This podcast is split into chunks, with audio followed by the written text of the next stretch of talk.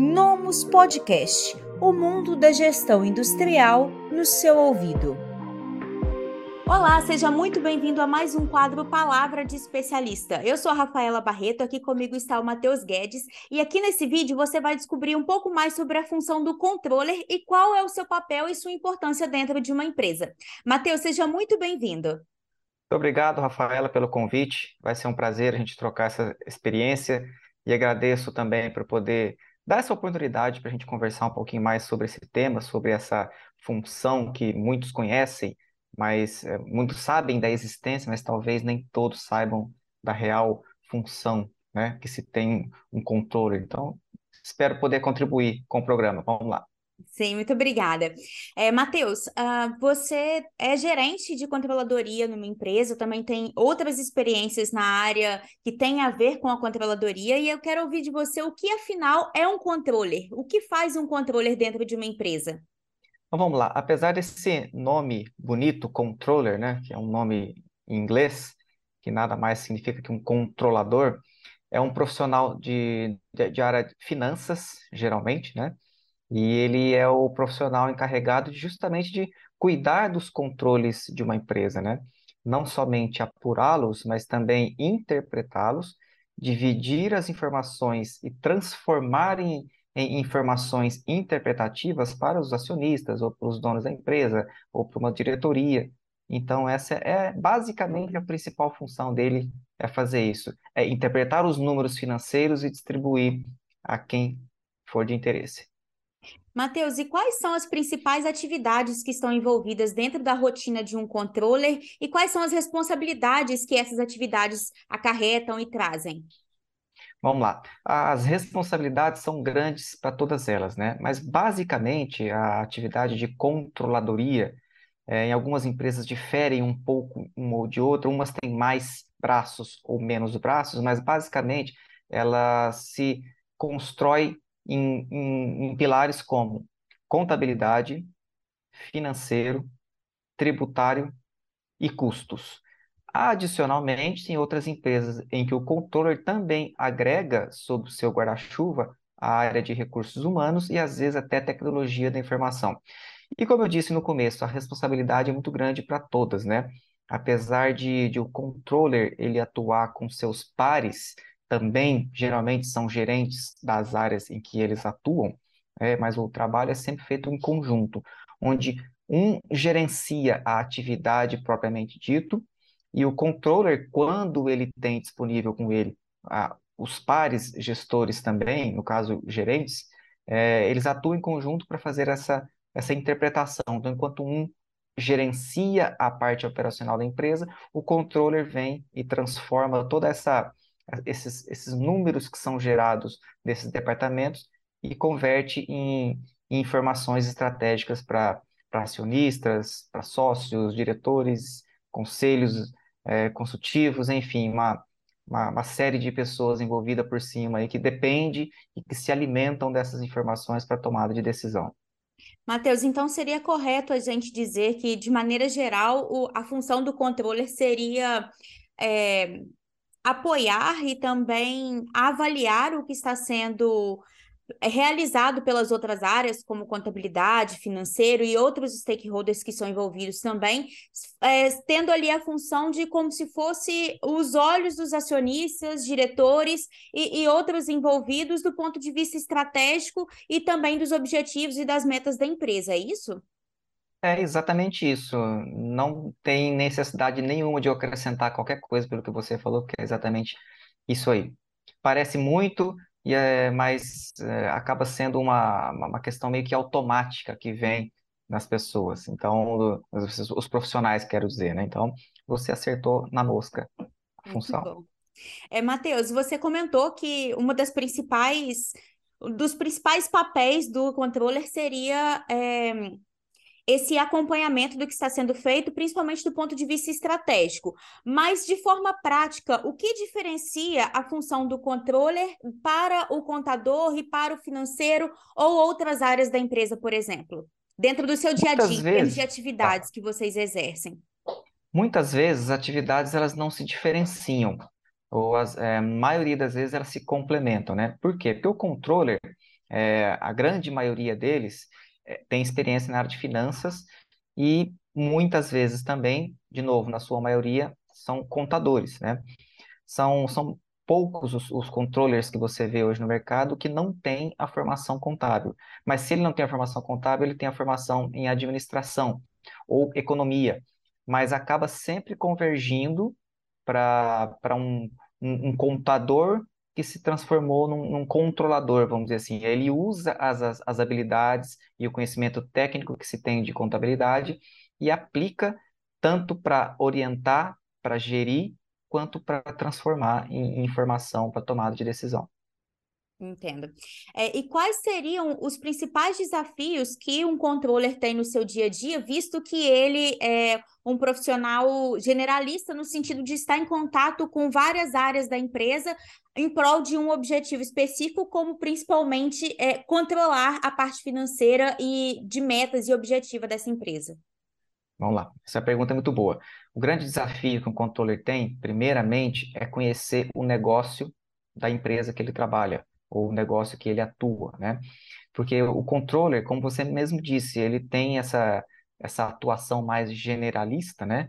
E, e, e pelo fato dele estar mais generalista em todas as áreas, ele precisa conhecer também, é, pelo menos um mínimo de conhecimento de todas as áreas e não somente da, das áreas correlatas pelo qual ele, ele, ele, responde, né? Não é somente contabilidade, não é somente tributário, não é somente custos, mas ele também tem que conhecer no caso, se ele for de uma, de uma, uma fábrica, ele tem que conhecer o processo fabril, ele tem que entender como funciona todo o, o fluxo de, de, de materiais ou fluxo de, de informações, desde o início da entrada da matéria-prima até a saída final de um, de um produto acabado, né? E, e não para por aí, porque depois que, que, que faz o, a venda de um produto, tem todo esse pós-venda, né? Essa palavra que a gente ouve muito na, na parte comercial, que é o pós-venda, mas o controller também tem que ficar de olho no que acontece após a venda. Ele tem que é, gerar essas informações de vendas, se ela teve ganho, se não teve, se ela vai ser recebida ou se não vai ser re recebida, se ela não for recebida, quais são as ações que, que ele vai tomar para garantir que essa, que essa venda tenha o seu recebimento. Então, vai muito além disso tudo. Então, a palavra generalista, ela, ela, ela existe fortemente nesse, nesse é, eu ia falar calendário, mas a palavra correta é vocabulário, né? Do controller, mas ela vai muito mais além disso. Certo. É, e, Matheus, é, com bastante frequência a gente encontra a presença de um controller nos grandes negócios, porém isso tem ficado cada vez mais comum em negócios de, de médio porte e até mesmo alguns pequenos negócios onde ali a gente tem a participação de acionistas, principalmente. É, na sua visão, é, dada a importância do, do profissional da controladoria, qual é, por que está havendo uma, uma popularização no sentido de, de mais negócios estarem buscando por profissionais para cuidarem da sua parte de controladoria? Legal. Essa pergunta também é muito boa, tá? Isso acontece, Rafaela, é, primeiramente porque os negócios eles evoluem, né? Mas não é somente por isso. Eu gosto muito de citar a, o fato de como eu já falei até no começo, os controllers, pelo menos a maioria deles, tem formação contábil, né? E antigamente a própria contabilidade, ela, ela era mais simplista aqui no Brasil, né? É, antigamente falava-se muito que o contador era o batedor de guias, né? E isso foi mudando ao longo do tempo e, e deu uma transformação maior ainda, foi um, uma, uma virada muito brusca que aconteceu, se não me engano, entre 2008 e 2009, quando houve a, a convergência das normas contábeis aqui no Brasil para os padrões internacionais, que é o famoso IFRS, a sigla IFRS, né? Então, a partir disso, a contabilidade ela se tornou algo muito mais além do que apenas débito e crédito, né?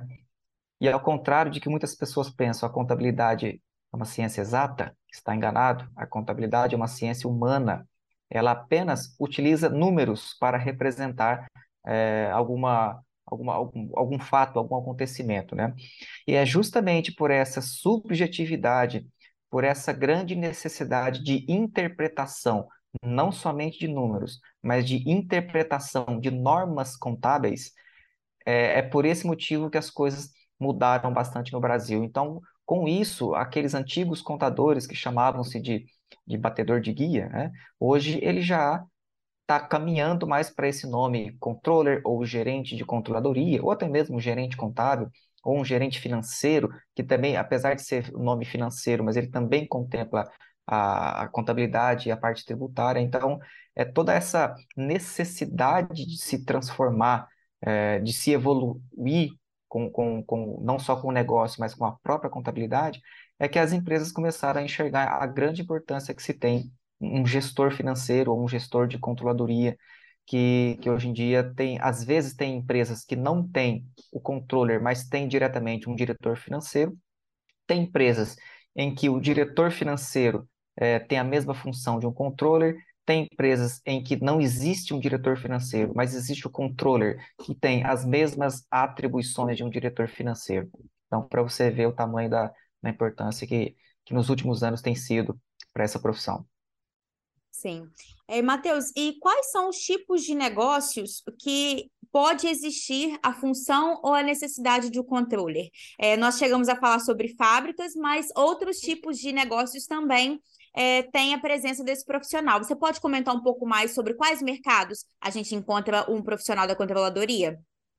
Eu poderia dizer para você que em todos os mercados, né? É, porque a, a, a, contabilidade, por exemplo, eu, eu uso muito o termo contábil não só porque eu tenho formação contábil também, mas é porque a, a contabilidade é uma necessidade para todas as empresas, para todos os segmentos de negócio, né? Então, para você ter um profissional que tenha o conhecimento técnico e a capacidade de, de, de transformar essas informações em tomada de decisão, então, seja ela numa indústria, seja ela numa empresa de prestação de serviços, seja ela numa empresa de logística, seja ela apenas uma atividade comercial, todas todos os segmentos de negócio precisam de um profissional que tenha essa capacidade técnica, porque essa, essa necessidade que as empresas têm, ela vai sempre acontecer e eu vou dizer para você, dificilmente isso vai mudar. Eu arrisco até um pouco mais, tá? Vai ter gente depois que vai querer me, me bater, mas eu acho que a inteligência artificial, se ela conseguir, se ela conseguir substituir um, um controller ou um contador futuramente, eu acredito que ela vai deixar ainda a desejar um pouco, porque, como eu disse, ela não é uma ciência exata, ela é uma ciência humana, né? Então, ela está sujeita a interpretações. Aí você vai dizer assim, poxa, mas a inteligência artificial, ela vai tomar a decisão baseada numa norma, numa lei, tá? Mas essa mesma lei, ela está sujeita a interpretações diferentes, né? Então, se a gente for explorar esse, esse tópico agora aqui, a gente vai ficar horas e horas falando sobre isso. Mas eu arrisco dizer com total segurança é, a inteligência artificial ainda vai demorar um pouquinho para substituir nós, contadores e nós, controllers. Sim, interessante você ter tocado no ponto do apoio da tecnologia, Matheus, porque é, outros profissionais em que eu já tive contato, até mesmo na minha área, na área de comunicação, a gente já vem é, vendo um, um maior espaço da participação da inteligência artificial, mas ainda assim uma realidade muito longe em termos de qualidade, que hoje um profissional como eu, como você, conseguimos entregar, principalmente por conta desse fator humano, como você comentou, que tem a ver com a bagagem que você traz, a experiência que você traz, o seu olhar humano, o seu olhar interpretativo, e também a sua capacidade de é, reagir, mas não só com base nas normas ou nos parâmetros que são ali estabelecidos, mas também visando uma cultura organizacional, por exemplo. Sim, exatamente. Mas e eu também eu quero deixar claro aqui, Rafaela, que eu falei que a inteligência artificial dificilmente vai substituir esse tipo de profissional, mas a gente também não vive sem ela, né? Obviamente que a gente tem que a gente conta com ela, precisa dela e sabe da importância que se tem né? Porque hoje em dia tem muitas, é, muitas operações, o volume de atividade é muito grande, então se não fosse hoje também a inteligência artificial ou as ferramentas que se tem hoje de automatização e de sistematização, a gente também conseguiria, com certeza seríamos muito obsoletos, né? Mas então é importante destacar que os dois têm que existir. Sim. Não, não, não dá para ficar um sem o outro. É, já ia, inclusive, tocar nesse assunto mesmo das automações. é, porque a, a, inteligência artificial é um, tempo, é um tipo de tecnologia diferente da tecnologia que comumente é usado hoje dentro das contabilidades, dos setores financeiros, que são os softwares de gerenciamento e que fazem é, as rotinas de um, um setor financeiro ou de um setor é, de contabilidade, por exemplo. E aí eu gostaria que você comentasse sobre qual o apoio que hoje os profissionais de controladoria podem ter a partir da, da, do uso da tecnologia de gestão. Quais são os ganhos que esses profissionais estão tendo, principalmente nos últimos anos, é, ao poderem deixar as rotinas mais operacionais para essas ferramentas e poderem atuar de maneira mais analítica? Sem dúvida nenhuma, essas ferramentas elas são fortíssimas aliadas, né, para todos os negócios, para todas as profissões, e não poderia ser diferente para nós da área de finanças e contabilidade, né? Porque elas, qual é o principal ganho que se tem? Velocidade, né? O que antes você levava muito tempo para, vamos dizer assim, para documentar ou para apurar, e hoje você faz isso em questão de segundos, né? Quando você tem uma base forte de uma uma base de dados concreta, bem implantada, bem sistematizada, né? Então, o ganho da velocidade é o principal. O ganho também de qualidade de informação também é uma, uma, uma, uma consequência muito importante que se tem da, das, das automatizações que se tem hoje. Hoje no mercado nós temos inúmeras ferramentas de, de gestão para todas as áreas, né? E a gente a todo momento vê isso no mercado, é, eu mesmo sou abordado é, frequentemente por profissionais que ofertam esses tipos de ferramentas, ferramentas que são uma, uma melhor do que a outra, né? É, a gente não pode é, dizer que são ruins, porque não, não, não, eu posso dizer que não existe ferramenta ruim, não existe ERP ruim, não existe programa de computador ruim, existe ferramenta mal implantada, né? E quando isso acontece, acaba aquele desastre, né? E aí vem os profissionais, os usuários que vêm culpar o desenvolvedor ou que culpa a própria ferramenta. Ah, essa ferramenta não me atende, ela não serve, não foi tudo isso que você vendeu para mim, mas por quê? Porque se a implantação não foi feita de forma correta e ela precisa ser, ela é crucial para o sucesso dessa ferramenta. Então, assim, é, hoje eu, eu, eu não sou dessa área, obviamente, mas graças a Deus que existem esses profissionais que desenvolvem essas ferramentas que tanto ajudam a gente. Importantíssimas. Sim, que ótimo. Realmente ajudam é, em vários setores do negócio. É, e do ponto de vista dessa questão da, da qualidade, da velocidade da informação que está disponível para vocês, é, Matheus, eu gostaria que você comentasse sobre o quão é importante você ter relatórios, projeções de cenários, informação atualizada em tempo real, por exemplo, do ponto de vista estratégico é, e também da saúde do negócio, visto que hoje a gente está num mercado onde é, a competitividade é muito grande, muitas vezes, até mesmo do ponto de vista do lucro, a, a margem ela é muito pequena para que a gente possa extrair ao máximo possível dentro daquele, daquela empresa. Então, gostaria que você comentasse um pouco mais sobre é, essa realidade, né, que é, hoje está disponível para os profissionais, para as lideranças das empresas de maneira geral. Sim, muito bem. É, essas ferramentas que vieram para ficar, né, elas, como já foi falado, e não precisa nem repetir, que são uma das melhores coisas que fizeram para nós profissionais da área de, de contabilidade e finanças. É, hoje em dia, tudo está em questão de velocidade, tudo gira em, nesse termo velocidade. Nós, temos a informação mais rapidamente. Né? Nós, como pessoas, até os nossos filhos pequenos já consomem informações num tempo veloz, que nós, antigamente, não, não tínhamos isso. Né? Então, se, se uma criança hoje é importante ter a velocidade né, nessa, nessas informações, por que não uma empresa? Por que, que a empresa seria diferente? Né? Então, hoje, ela se, a, a empresa que se destaca no mercado é aquela empresa que tem uma boa automação, que tenha uma tenha bons profissionais que possam gerir essas ferramentas de, de automação, porque essas, essas ferramentas elas não trabalham sozinhas, elas dependem de um ser humano, de, de dar a ordem para a ferramenta, dizer, ferramenta, eu quero que você faça assim.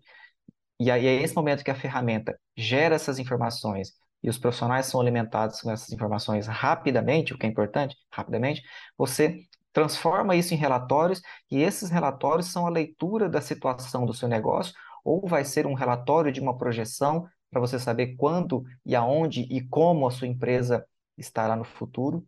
Então, qualquer coisa que eu disser contra essas ferramentas, eu posso ser trucidado por aí, porque a gente sabe que não, não, tem como ficar sem essas ferramentas. Então, uma empresa hoje que não tem uma automatização ou que não tem um bom sistema informatizado, um ERP, essas empresas geralmente estão mais atrasadas. Elas demoram para tomar decisão, elas demoram para ter informações e muitas vezes não se tem informações com qualidade. Então, tá aí a grande importância de se ter todas essas ferramentas de gestão.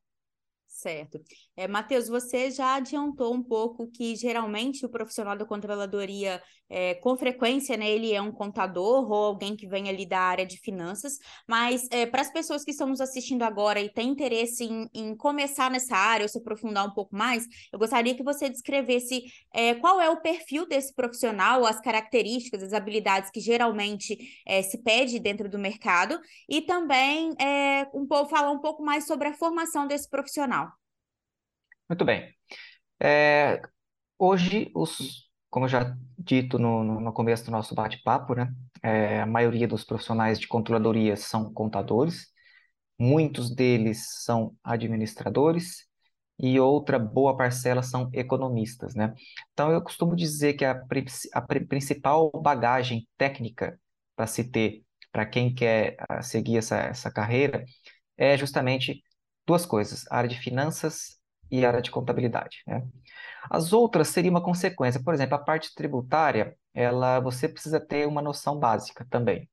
É obviamente que ah, normalmente essa, as empresas possuem os especialistas em cada área. Então, ela vai ter o especialista tributário, vai ter o especialista contábil, vai ter o especialista de custos e assim por diante. E o controller vem, juntamente com esses especialistas, é, transformar essas informações. E é importante que o controller tenha o conhecimento técnico de todas essas áreas para ele ter condições não só de gerir, mas também de, de criticar. Criticar, que eu falo assim, a informação de você receber uma informação e interpretar e ter a capacidade técnica de perceber quando houver alguma distorção na informação ou você perceba que a informação ela não parece, ela parece não fazer sentido. Então, tudo isso sem o conhecimento técnico dessas áreas que a gente falou agora, fica mais difícil um, um profissional de, de controladoria poder atuar. E outra coisa que está muito importante hoje, não só questão técnica, tem mais duas. A outra dela também é a, é a habilidade com gestão de pessoas, que hoje, principalmente hoje, nos dias de hoje, é, a, a relação interpessoal, ela tem sido mais exigida exigido mais habilidade da, das pessoas, né? Nós temos hoje que ter mais cuidados quando a gente vai lidar com pessoas. Então, diferente do que era é, em épocas atrás, na década do passado, por exemplo, que não, não, não se tinha tanta, tanto cuidado, né, tanta necessidade de ter esse cuidado. Então, é, é necessário que esse profissional também esteja preparado psicologicamente para lidar com pessoas. E por último, eu destaco também a importância do inglês. Eu vou dizer outra besteira aqui que tem gente que vai querer torcer meu pescoço depois, mas eu assumo e eu vou dizer inglês. Hoje, na minha opinião, você fazer um curso de inglês ou fazer um intercâmbio está valendo muito, mais, muito, mais, muito mais do que uma pós-graduação, tá? É, espero que as pessoas da área de, de educação não me interpretem mal. Eu não estou dizendo para não fazer a, uma pós-graduação, claro, tem que fazer, é importante você aprimorar aquele conhecimento técnico que você teve na graduação, mas jamais se esqueçam de fazer inglês, porque hoje em dia cada vez mais nós temos multinacionais aqui no país, cada vez mais é, as empresas estão se globalizando, né? E o inglês tem sido essencial. Você vê muitos profissionais bons tecnicamente perdendo oportunidades de trabalho porque não dominam o inglês. Isso, isso é fator desclassificatório para candidatos. Então, eu, essa dica principal que eu dou para todo mundo que está começando agora nessa querendo entrar nesse meio, não se esqueça do inglês, que é importante. Sim, importante é, em todos os mercados, em empresas de todos os portos, como você comentou, é, tanto porque as empresas estão se globalizando cada vez mais, é, e também o uso de ferramentas que muitas vezes têm a linguagem em inglês, mas principalmente eu, eu enxergo que para o profissional da controladoria, visto que hoje ele ainda é muito buscado pelas empresas de grande porte, que essas empresas de grande porte também lidam com outras empresas que muitas vezes estão com frequência, né, fora do país. Então, é, realmente eu enxergo que essa língua, a, a, presença dessa segunda língua, ou até mesmo uma terceira língua, ela é cada vez mais não só vista como uma, uma como eu vou dizer, algo que é além, mas já obrigatório, né? Assim, não é mais Exatamente. um diferencial, mas já se torna uma característica obrigatória. É, você colocou muito bem, está virando obrigatório e deixou de ser aquela famosa palavra, aquele plus que todo mundo coloca. Ó, vai ser um plus se você tiver o domínio inglês. E tem uma coisa importante também, viu, Rafael, que você mencionou que as grandes empresas estão buscando esse perfil de profissional com inglês, mas eu digo para você que eu já vi empresas de médio porte e até mesmo empresas de pequeno porte com essa necessidade do inglês, né? Porque não é só porque a empresa em que eu estou, eh, se ela não exporta ou se ela não importa, se ela não tem contato com, com o exterior, mas uma hora pode vir um investidor novo, pode vir aí alguma outra, eh, alguma outra empresa que queira fazer uma parceria com você, uma empresa do exterior. Então, você já, já ficaria para trás nesse, nesse primeiro momento. E não só por isso, né? A gente não precisa falar só das questões profissionais para falar da importância do inglês. Nosso dia a dia hoje está cada vez mais é, com palavras em inglês, né? Tudo hoje está começando a utilizar termos em inglês, né? Então já começa daí. Então, isso está valendo, em inglês está valendo ouro hoje, tá? Está valendo ouro, mas está barato, viu? É, não é, não é bicho de sete cabeças, é só fazer um pouquinho de esforço. É, não adianta dizer, ah, eu não tenho tempo para estudar inglês. Tem, sim. Quem quer, arranja. Tudo uma questão de adaptação. Verdade. Adaptação é prioridade, né? Priorizar o que prioridade. precisa ser priorizado. Exatamente. É, Matheus, outra dúvida. O profissional da controladoria, ele é sempre interno, ele é sempre um funcionário da empresa, ou ele pode ser também terceirizado? A, a empresa ela pode buscar esse profissional é, do ponto de vista de uma consultoria, alguém externo, para poder realizar essa atividade. E se sim, quais são os prós e os contras de ter a controladoria de maneira externa que você enxerga? Vamos lá, é, um, até pouco tempo atrás, né, vamos dizer assim, antes da reforma trabalhista, eu arriscaria dizer que 99,99% dos profissionais eram internos da empresa, né, em regime CLT. Depois, com a vinda da, da, da reforma trabalhista, que possibilitou a pejotização desses profissionais, então você começa a observar no mercado é, mais profissionais terceirizados, que seja é, controle, até mesmo diretores, é, você vê em diversas, é, diversas profissões, diversas funções sendo terceirizadas hoje, né? E eu digo para você que existem vantagens e desvantagens para todos os lados, né? Que, que você pode contratar, por exemplo, um profissional para atuar meio período. E aí você dá esse outro meio período para, para que o profissional possa atender uma outra empresa. Mas aí um contra seria, poxa, mas se eu precisar dele naquele meio período em que ele não está contratado comigo, eu posso ter um atraso, né, de informação, ou eu posso ter uma necessidade, uma urgência. Então, o, o contra estaria por aí. Mas os prós são muito maiores, né? Porque você tem até uma gestão tributária por trás disso, né? Tanto para a empresa, que quando ela contrata um PJ, ela deixa de ter certos encargos previdenciários, e para o profissional, que é terceirizado, ele também deixa de sofrer certas, certos encargos tributários, justamente porque ele passou a ser uma pessoa jurídica. Então, existem os prós muito mais do que os contras nessas questões. Mas hoje ainda a maioria dos profissionais são em regime CLT nas empresas, a grande maioria. Certo. Matheus, para a gente poder encaminhar para o final do nosso bate-papo, eu gostaria que você comentasse um pouco sobre como é a sua rotina. Como é um dia do Matheus Controller? Quando você chega na empresa, geralmente quais são as atividades, por onde você começa a cuidar da controladoria e também a é, se conectar com as pessoas que estão envolvidas dentro do processo? Muito bem.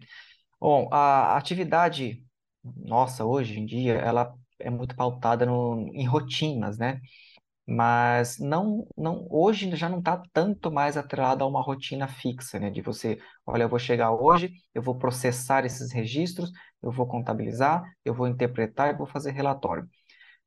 Eu afirmo hoje com bastante segurança, a minha rotina hoje, ela não é, não é nenhuma rotina, né? Eu usei a palavra rotina, mas é, é, é meu tempo de trabalho. Vamos, vamos substituir rotina por tempo de trabalho. Cada dia é uma surpresa. Por quê? É, as, as necessidades, elas surgem a cada momento. Então, seja por um, por um acionista que precisa de uma informação nova, seja por uma notícia que surge no mercado, um exemplo bem prático aí, o caso das americanas, né, que isso gerou uma movimentação de profissionais de muitas áreas, né? Chamou a atenção principalmente de contadores, de, de, de, acionistas de empresas, né? Tem, tem acionistas que começou a se preocupar, poxa, mas será que na minha empresa não pode acontecer o mesmo problema que aconteceu com Americanas, né? Então, isso provocou uma movimentação interna eh, nas empresas, de todos os profissionais, de todas as áreas. Então, é, são coisas como essa que acontecem a todo momento, todos os dias, que fazem, que, que tornam a nossa atividade como uma, uma, uma, atividade. É, a gente não sabe o dia de amanhã, a gente não sabe o que tem para amanhã, a gente sabe que hoje a gente tem que correr atrás da informação que veio hoje. E amanhã a gente sabe que vai ter que correr atrás de alguma informação. E essa informação a gente só vai descobrir amanhã. Né? Então, tem diversas coisas que, que fazem, que provocam essas, essas, essas mexidas que, que a gente precisa dar e não mais chegar, sentar na cadeira, abrir os e-mails, ler os e-mails, distribuir a quem a tem que distribuir, executar aquilo que cabe a você executar. Não, você tem que ficar olhando em volta do seu mercado também para ver o que está acontecendo lá fora, para que você se adapte e para que você observe aquilo que acontece nas práticas de mercado, para que você possa trazer para dentro da sua empresa, contribuindo aí com uma melhoria de negócio ou uma melhoria interna de uma rotina de trabalho, enfim, tem são coisas que não param, não param. Então, hoje a nossa profissão está muito mais dinâmica do que era antes. Certo. Bom, você citou aí o caso da Americanas, Matheus. Não sei se eu vou te jogar na fogueira aí com essa pergunta, mas eu gostaria Vamos de saber cobrir. sua opinião pessoal a respeito disso. É, como um profissional da controladoria, o que poderia ter sido feito ou o que aconteceu para que chegasse a um rombo bilionário como foi o que a, chegou apresentado a ser agora no mercado. Então, qual é a sua leitura sobre o caso Americanas? A minha leitura é a leitura do que se tá, do que se vê no noticiário por aí, né? O que a gente lê nas notícias, é, nos comunicados, né? Ainda não está claro para ninguém, né? Mas você, como você perguntou a minha opinião pessoal, é, eu acredito que, que houve uma perda de controle de todas as partes, né? É, ou até mesmo, eu tenho que tomar um pouco de cuidado para não dizer uma palavra errada aqui, mas vamos dizer assim, que tem muita coisa para ser explicada, né? Grandes perguntas, por exemplo, por que os auditores não viram? Por que os contadores permitiram que isso acontecesse? Isso foi um erro? Isso foi proposital? É, isso teve conivência da, do conselho, isso teve conivência dos acionistas, dos principais controladores. É, então, tudo isso a gente espera essas respostas, o mercado está esperando ansiosamente por essas respostas, porque até agora qualquer afirmação que nós fizermos, terá, a gente não sabe a, a real situação, né? Então, pode ter havido um, um, mero erro contábil? Sim, pode ter acontecido, sim erros acontecem, né? Aí você vai dizer assim, pô, mas o número era tão grande, como é que ninguém viu? É que você, apesar do número ser grande, mas você tem que levar em conta o volume de negócios que se tem uma empresa como a Americanas, né? Então, às vezes, 20 bilhões ou 40 bilhões acabam sendo até não tão perceptíveis para uma empresa do tamanho da Americanas, como se fosse para uma empresa de um, de um porte menor, né? Mas tem muitas respostas aí que a gente precisa guardar, que muita gente vai precisar se explicar por aí. Isso, e vai ter gente que vai sambar, tem gente que vai rodar, e vamos ver. Esperamos as cenas dos próximos capítulos aí. Sim, eu Mas ia a pergunta que você fez. A pergunta que você fez, geralmente, ela, ela, ela deixa a gente de, de saia justa, né? Mas é a minha opinião. Sim, é, queria, é, realmente ainda é muito incipiente, né? A notícia veio à tona, mas é, o que nós temos dentro das mídias ainda não é informação completa, ainda há muita investigação a ser feita, mas como você chegou a citar o caso da Americanas, queria realmente saber a sua opinião pessoal sobre a, a, sua leitura acerca disso. Mas sabemos ainda que há muito, como dizemos por aqui, muito pano para manga ainda. Tem, tem muito ainda. Correto. Bom, Tem muita Matheus, laranja para descascar. é verdade, exatamente. Bom, para a gente poder finalizar, eu queria que você deixasse uma mensagem para os profissionais, os novos profissionais que estão se formando agora e que querem entrar para a área de controladoria. Você já comentou um pouco sobre a, a formação desses profissionais e as dicas sobre isso, mas de maneira geral, qual a mensagem que você pode deixar para eles? Então vamos lá, eu vou deixar minha mensagem bem específica mesmo para aqueles que estão bem no comecinho ou que estão querendo começar essa carreira, tá? É, profissionais, lembrem-se dos estágios, tá? Exponham-se a estágios. Procurem começar do começo, bem do comecinho mesmo. É, porque não queiram subir os degraus pulando um ou pulando dois degraus. Por quê? Porque quanto mais você começa bem de baixo, você cresce gradativamente, passo a passo, você vai ter condições de, de, de acumular um conhecimento muito maior, muito mais valioso para você do que você queira, querer queimar etapas. Isso pode fazer a diferença para você no futuro. Então, para você hoje, jovem que está iniciando, é, não, não tenha vergonha de, de, de, de falarem que você é um estagiário, ou não se preocupe com as piadas que às vezes os sem graças costumam fazer com isso, mas é importante que você tenha essa essa exposição agora. Primeiro porque você é jovem, geralmente as pessoas que estão começando são jovens, você tem muita energia. Então a hora de, de, de trabalhar firme, de virar à noite trabalhando, fazer bastante hora extra quando precisa, a hora é agora, porque você é jovem.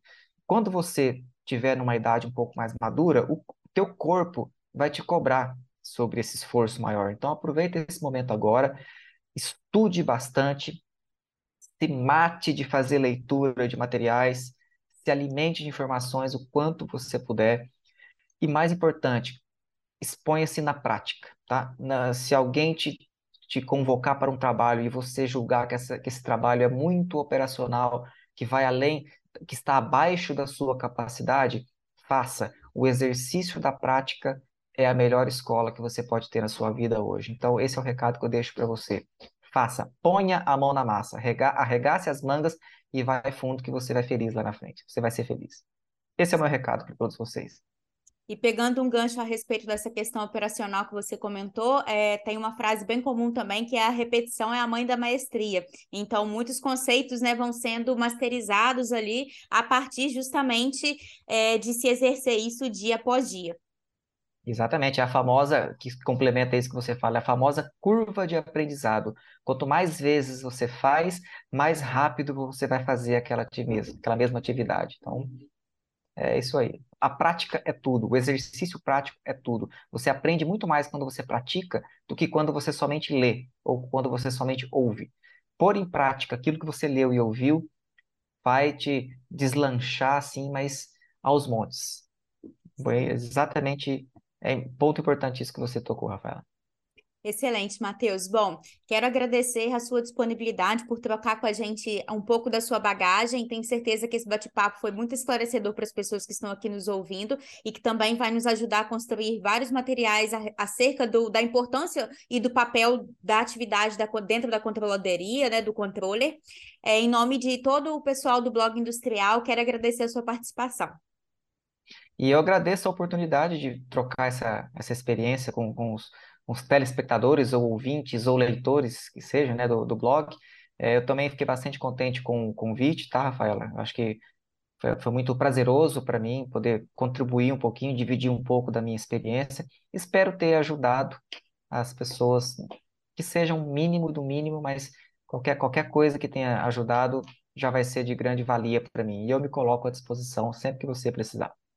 Sim, muito obrigada. Bom, e para você que está nos assistindo, se você gostou desse material, não se esqueça de compartilhar com seus amigos. Muito obrigada, até o próximo Palavra de Especialista. Esse podcast foi oferecido pelo Nomus ARP Industrial.